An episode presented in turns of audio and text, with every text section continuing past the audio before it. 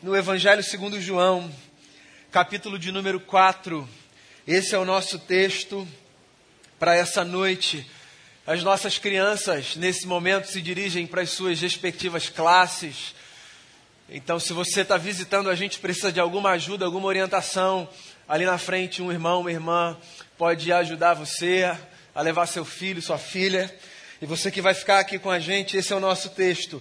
Evangelho segundo João, capítulo 4, diz assim a palavra do Senhor. Os fariseus ouviram falar que Jesus estava fazendo e batizando mais discípulos do que João. Embora não fosse Jesus quem batizasse, mas os seus discípulos. E quando o Senhor ficou sabendo disso, saiu da Judéia e voltou uma vez mais a Galiléia, e era-lhe necessário passar por Samaria. Assim chegou a uma cidade de Samaria chamada Sicar, perto das terras que Jacó dera a seu filho José. Havia ali o poço de Jacó. Jesus, cansado da viagem, sentou-se à beira do poço. Isso se deu por volta do meio-dia. Nisso veio uma mulher samaritana tirar água e disse-lhe Jesus: Dê-me um pouco de água. Os seus discípulos tinham ido à cidade comprar comida. A mulher samaritana lhe perguntou: Como o Senhor, sendo judeu, pede a mim, uma samaritana água para beber, pois os judeus não se dão bem com os samaritanos. Jesus lhe respondeu: Se você conhecesse o dom de Deus e quem lhe está pedindo água, você lhe teria pedido e ele lhe teria dado água viva. Disse a mulher: O Senhor não tem com que tirar água e o poço é fundo. Onde pode conseguir essa água viva? Acaso o Senhor é maior do que o nosso pai, Jacó? que nos deu o poço, do qual ele mesmo bebeu, bem como seus filhos e seu gado. Jesus respondeu: Quem beber dessa água terá sede outra vez. Mas quem beber da água que eu lhe der nunca mais terá sede. Ao contrário, a água que eu lhe der se tornará nele uma fonte de água a jorrar para a vida eterna. A mulher lhe disse: Senhor, dê-me dessa água, para que eu não tenha mais sede, nem precise voltar aqui para tirar água. E ele lhe disse: Vá, chame o seu marido e volte. Não tenho marido, respondeu ela. Disse-lhe Jesus: Você falou corretamente, dizendo que não tem marido. O fato é que você já teve cinco, e o homem com quem agora você vive não é seu marido. O que você acabou de dizer é verdade. Disse a mulher: Senhor, vejo que é profeta. Nossos antepassados adoraram nesse monte, mas vocês, judeus, dizem que Jerusalém é o lugar onde se deve adorar. Jesus declarou: Crê em mim, mulher. Está próxima a hora em que vocês não adorarão o Pai, nem nesse monte, nem em Jerusalém. Vocês, samaritanos, adoram o que não conhecem, nós adoramos o que conhecemos, pois a salvação vem dos judeus. No entanto, está chegando a hora, e de fato já chegou, em que os verdadeiros adoradores adorarão o Pai em espírito e em verdade. São estes os adoradores que o Pai procura. Deus é espírito, e é necessário que os seus adoradores o adorem em espírito e em verdade. Disse a mulher: Eu sei que o Messias, chamado Cristo, está para vir. E quando ele vier, explicará tudo para nós. Então Jesus declarou: Eu sou o Messias, eu que estou falando com você. Naquele momento, os seus discípulos voltaram e ficaram surpresos ao encontrá-lo conversando com uma mulher. Mas ninguém perguntou: Que queres saber? Ou por que estás conversando com ela? Então, deixando o seu cântaro, a mulher voltou à cidade e disse ao povo: Venham ver o homem que me disse tudo o que tenho feito. Será que ele não é o Cristo? Então saíram da cidade e foram para onde ele estava. Vocês sabem, eu gosto dos evangelhos, porque nos evangelhos eu encontro não apenas relatos das histórias de Jesus com certas pessoas, nos evangelhos eu encontro também retratos das nossas histórias com Jesus. Sim, os evangelhos funcionam como uma espécie de coletânea de arquétipos das nossas histórias. De modo que sempre que a gente estiver lendo essas histórias dos encontros com Jesus, é bom que a gente tente se colocar em algum lugar nessa jornada, porque de uma forma ou de outra, esses textos falam da minha vida e da sua também. Por exemplo, todo mundo já teve aquele dia em que saiu de casa desejando não se encontrar com absolutamente ninguém. Há dias e dias. Tem dias que a gente está disposto para encontrar o que vier pela frente. Tem dias, inclusive, que a gente deseja encontrar pessoas, gente com quem conversar, amigos com quem trocar alguma ideia. Mas há outros dias mais difíceis que estão entre aqueles que, se a gente pudesse escolher, a gente escolheria fazer percursos que garantiriam que a gente não esbarrasse com absolutamente ninguém na nossa jornada. Pois essa história é a história de uma mulher que saiu de casa num desses dias, os dias do desejo de não encontrar absolutamente ninguém. E por que eu digo isso? Porque esse, esse texto é o texto que fala da história de uma mulher que, vivendo numa certa cultura e numa certa época, resolve simplesmente sair de casa debaixo do sol do meio-dia para ir a uma fonte buscar água para si e para os seus. Os dias de Jesus, as mulheres, no geral, eram incumbidas dessa tarefa de saírem das suas casas e abastecerem com água os seus aposentos, para que a comida fosse preparada e a água fosse utilizada para o que mais fosse necessário. Acontece que a dinâmica cultural daquela gente, naquela época, se dava de tal forma que havia uma espécie de rotina estabelecida. As mulheres saíam em grupo e elas se dirigiam à fonte. E elas saíam ou de manhã, quando o sol estava mais fraco, ou no final do dia, quando o sol já estava se pondo. Iam juntas, conversando, partilhando vida, dando uma segurança à outra sempre de manhã cedo ou no fim do dia. Era muito incomum que uma mulher saísse de casa ao meio-dia, porque provavelmente ela iria sozinha e se cansaria muito mais, o sol era mais forte. Pois essa mulher estava ao meio-dia, junto a uma fonte famosa ali na região de Sicá, em Samaria, a fonte de Jacó. Foi ao meio-dia. Foi possivelmente porque estava naquele dia de não querer se encontrar com ninguém. Acontece que, mesmo naqueles dias que a gente deseja não se encontrar com ninguém, existe alguém cuja agenda atravessa a nossa, que marca encontros comigo e com você, na nossa fonte de Jacó. É engraçado como Deus tem as suas agendas, né? Que atravessam as nossas. E como às vezes Deus nos pega exatamente nesses dias, que são os dias mais desconfortáveis para a gente aqueles nos quais a gente menos deseja encontrar alguém, inclusive ele. Tem dia que a gente sai de casa assim. Se, se alguém puder passar pelo nosso lado como se a gente fosse invisível, a gente agradeceria. Mas como é que a gente pode controlar esses encontros que Deus agenda com a gente? O começo do texto diz uma coisa interessante: que era necessário que Jesus passasse por Samaria. E eu digo que isso é interessante porque da lógica cultural estabelecida naquele tempo e para aquela gente, tudo que um judeu mais evitaria seria passar por Samaria, uma região na qual ele não era bem-vindo, perigosa inclusive para ele. O percurso que Jesus ia fazer, do ponto de vista logístico, colocava Samaria como uma região a não ser atravessada. Mas João diz uma coisa lógica e interessante. Era necessário que Jesus passasse por ali. Curioso como Deus faz dos percursos mais inesperados uma necessidade sua, quando na agenda dele existe um encontro marcado com a gente. Deus alterna caminhos, passa por lugares inesperados, marca encontros com a gente justamente nesses espaços para onde a gente vai com um desejo de fugir de tudo e de todos. Quem pode fugir dele, né? mesmo nesses dias mais difíceis. Está lá essa mulher, meio-dia, junto à fonte de Jacó, fugindo de todo mundo, fazendo seu trabalho, sem nem se dar conta de que um homem judeu se aproxima dela. Quando ele se aproxima dessa mulher, ele se aproxima fazendo um pedido legítimo.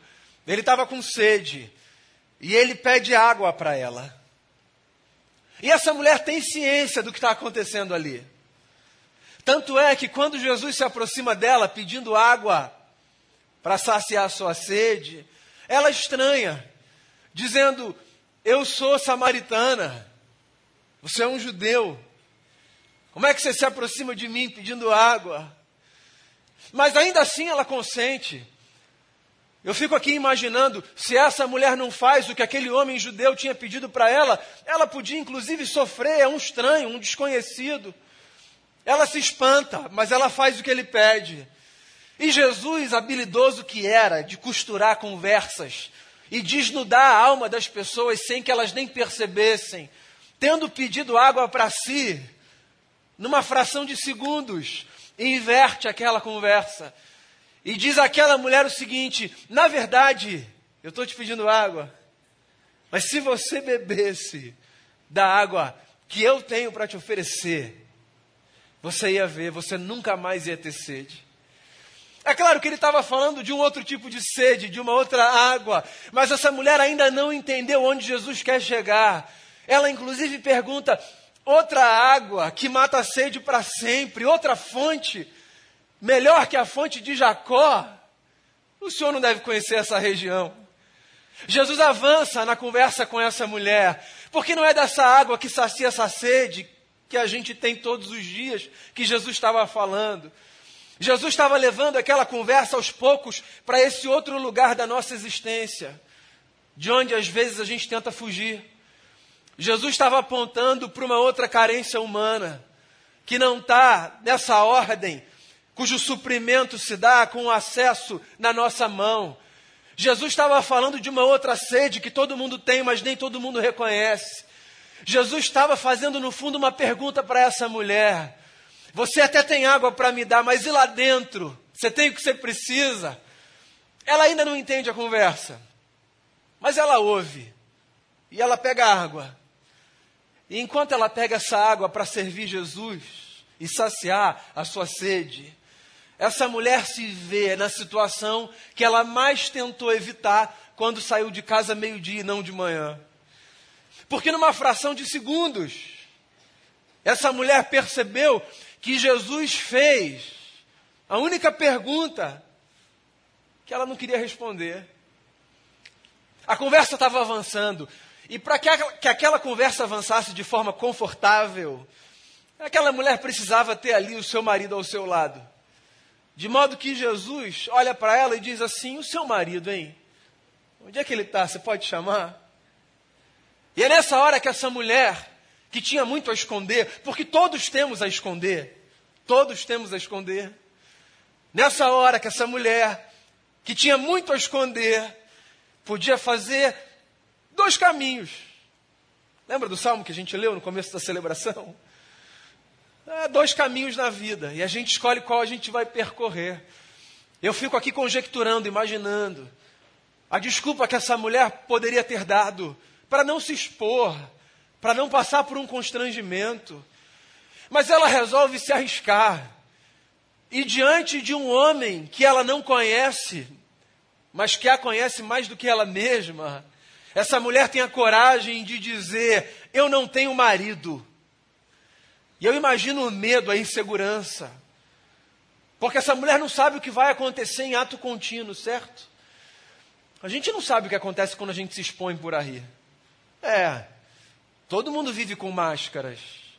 O que, num certo sentido, não é um problema.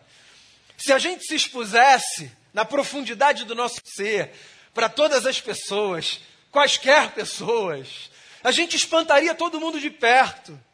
Verdade ou mentira? Todos nós temos esses lados sombrios da nossa alma. Esses lados que nós queremos manter seguros para que as pessoas tenham o mínimo interesse de estar perto da gente. E está aqui essa mulher diante de um homem que faz uma pergunta para ela, o seu marido, onde ele está. E ela resolve ter a coragem de dizer: Eu não tenho marido. A verdade é essa. Pronto, falei. E aí Jesus olha para essa mulher e diz assim: Verdade, você não tem marido. Você já teve cinco maridos. E esse homem com quem você está agora, nem seu marido é.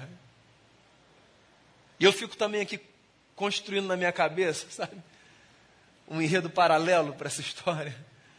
Por exemplo, dessa mulher pensando: por que, que eu fui falar a verdade? Por que, que eu fui me expor? Por que, que eu fui colocar isso para fora? Você já deve ter passado por isso. Mas é verdade ou não é? que algumas libertações na vida a gente só experimenta quando a gente tem a coragem de colocar para fora aquilo que está escondido lá dentro, entalado lá dentro na garganta. Há algumas libertações da parte de Deus que só acontecem quando a gente tem a coragem de dizer o que precisa ser dito, de assumir aquilo que a gente é, de dizer, Senhor, eu sou isso. Então ela olha e ela diz, e Jesus leva essa conversa para um outro patamar. Eu sei que você não tem, e eu estou tão feliz que você disse a verdade. Eu acho isso tão lindo na história. Ela ainda não sabe quem Jesus é, mas ela ouviu desse homem essa frase. Eu estou tão feliz que você disse a verdade. Eu acho que às vezes na vida é como se Deus estivesse dizendo isso para a gente, sabe? Eu estou tão feliz que você disse a verdade. Não para mim, porque eu já sei, mas para você. Porque às vezes a gente precisa escutar a verdade que está dentro da gente, mas a gente não tem coragem de falar. Não é que a gente precisa contar para Deus, porque Deus conhece tudo, sabe como a gente é. Sim, Jesus aqui é a personificação humana desse Deus que pega a história que a gente contou e é verdadeira e transforma essa história numa história cheia de detalhes também verdadeiros, só para mostrar para a gente que ele sabe mais do que a gente, a história que a gente está contando. Mas a gente precisa dizer, precisa sair, precisa desentalar, a gente precisa se deparar com a verdade da nossa vida, seja ela bonita ou feia, porque de que adianta a gente viver uma mentira, fugir de tudo e de todos, ir para a fonte sempre ao meio-dia para não encontrar ninguém? Deus encontra a gente no lugar e no dia que a gente não quer encontrar ninguém, e é bom que seja assim, tem que ser assim. Eu sei, você está me falando a verdade. Você já teve cinco maridos, e esse com quem você está não é seu marido.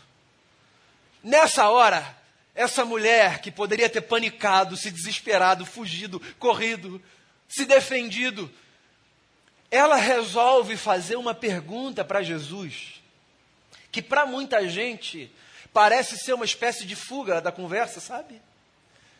Ela olha para Jesus depois dessa espécie de desnudamento da alma e diz assim: os nossos pais adoram aqui em Samaria. Vocês, judeus, adoram lá em Jerusalém. Eu estou vendo que o senhor é profeta. Porque ninguém pode falar da minha vida assim sem ser profeta de Deus. Então, por favor, me ajude. Para onde eu vou adorar? Eu vou para cá ou eu vou para lá?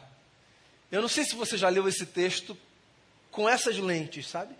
como se essa mulher tivesse cometendo uma espécie de digressão, assim, uma fuga, como se ela tivesse pegado a tangente, do tipo, esse cara me desnudou, eu vou tocar num outro assunto para ver se ele se esquece desse negócio e me deixa voltar para viver a minha vida em paz.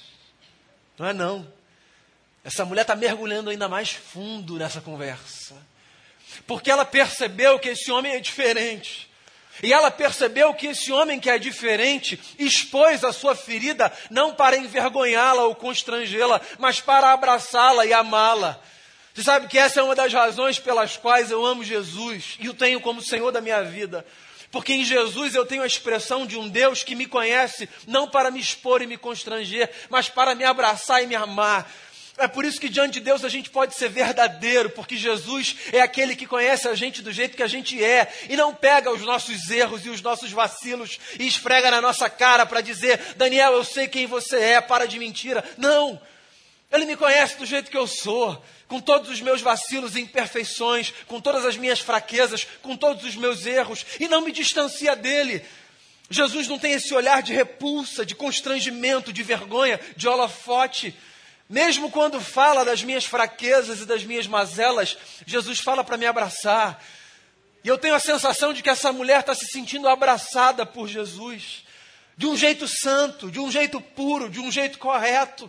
Ela está se sentindo ainda mais confiante, mais confortável. É por isso que ela pergunta: Eu quero me encontrar com Deus. Só me diz para onde eu vou.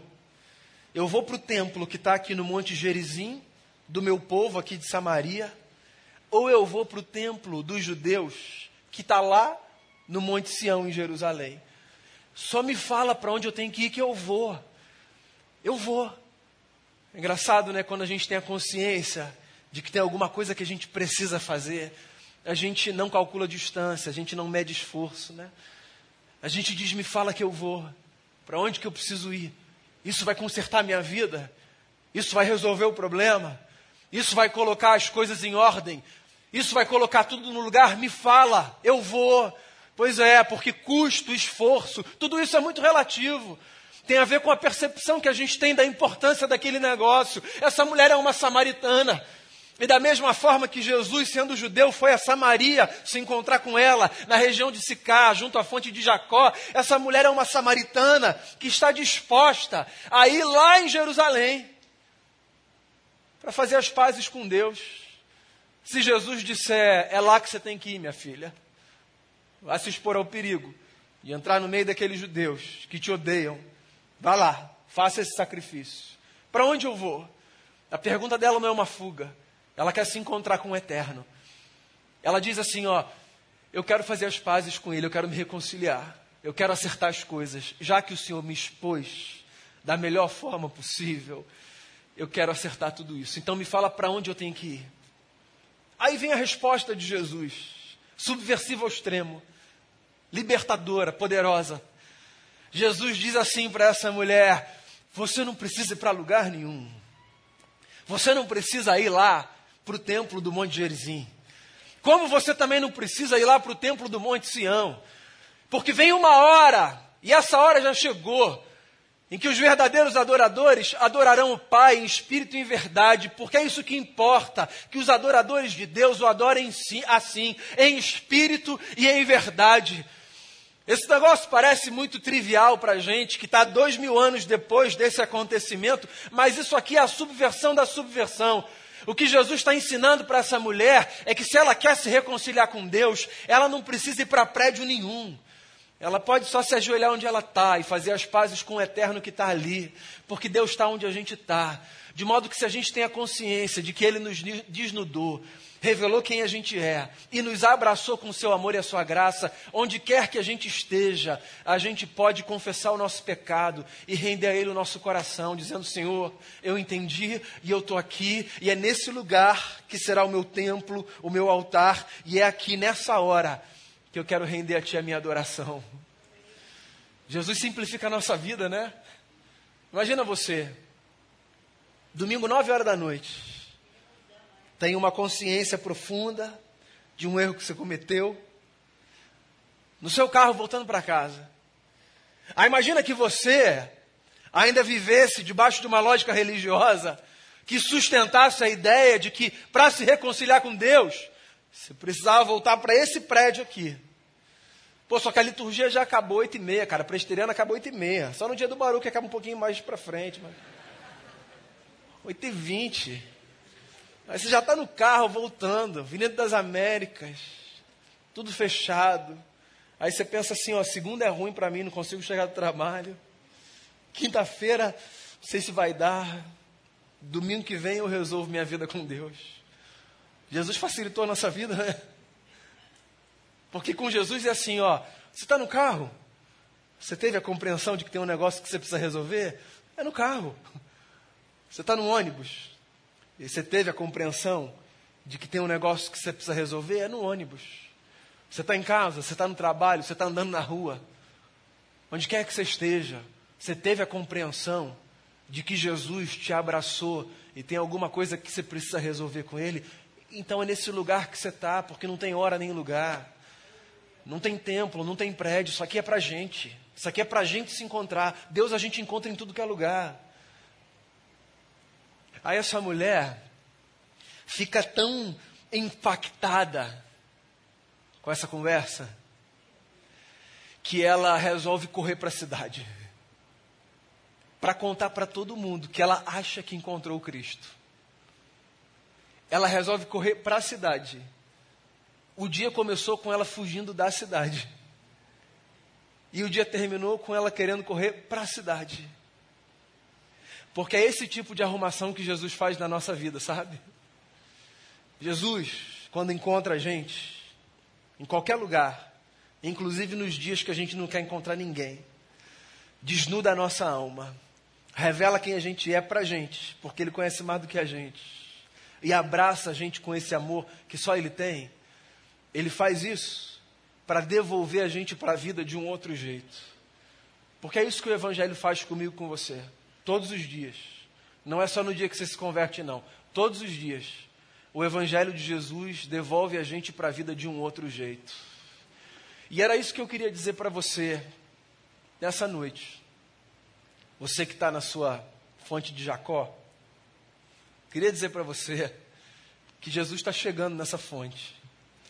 E que se você acha que você foi para esse lugar meio-dia para não encontrar ninguém, Jesus está ali porque era necessário que ele passasse por Samaria. Ele passa pela nossa Samaria, o lugar indesejado, o lugar perigoso, o lugar da fuga, o lugar para onde a gente vai para justamente não encarar aquilo que a gente precisa encarar. É, a gente é que acha, na nossa ilusão infantil, que a gente foge de Deus como uma criança acha que se esconde dos outros brincando de pique-esconde, dizendo assim: pode sair. A gente abre os olhos e por onde quer que a gente olhe, lá está o Senhor que verdadeiramente precisa nos encontrar. Chega como quem não quer nada, pedindo uma água, puxando um assunto trivial. Quando a gente menos vê, é a nossa alma que Ele está desnudando, mostrando para a gente, lembrando para a gente, que se a gente acha que é Ele que precisa do que a gente tem a oferecer, a nossa canção, o nosso louvor, o nosso recurso, o nosso serviço, no fundo, é a gente que precisa daquilo que só Ele tem para nos dar. Quando Ele te pegar nesses dias e te encontrar nesses lugares indesejados e inesperados, foge não. Quando você estiver fugindo de todo mundo, inclusive de Deus, pensando assim: hoje eu não estou para ninguém, talvez seja exatamente nesse dia que Ele queira falar com você. Quando Ele te chamar na fonte de Jacó, olha para trás, ouça o que Ele tem a dizer e receba das suas mãos a água viva que Ele tem para te oferecer. Ele te conhece mais do que você se conhece. Isso pode parecer assustador, mas eu quero adiantar um negócio para você. Isso, na verdade, é libertador. Que maravilha saber que Deus me conhece mais do que eu me conheço e de que eu não preciso pretender ser absolutamente nada diferente do que eu sou. Quando eu entendo isso, que Ele me conhece, me ama e me abraça, eu, que um dia fugi de tanta gente, volto para a cidade correndo querendo encontrar as pessoas para dizer para elas o que eu precisava ouvir. Eu encontrei o Cristo. Ele desnudou a minha alma, mas não me envergonhou. Ele sabia quem eu era, mas não me rejeitou.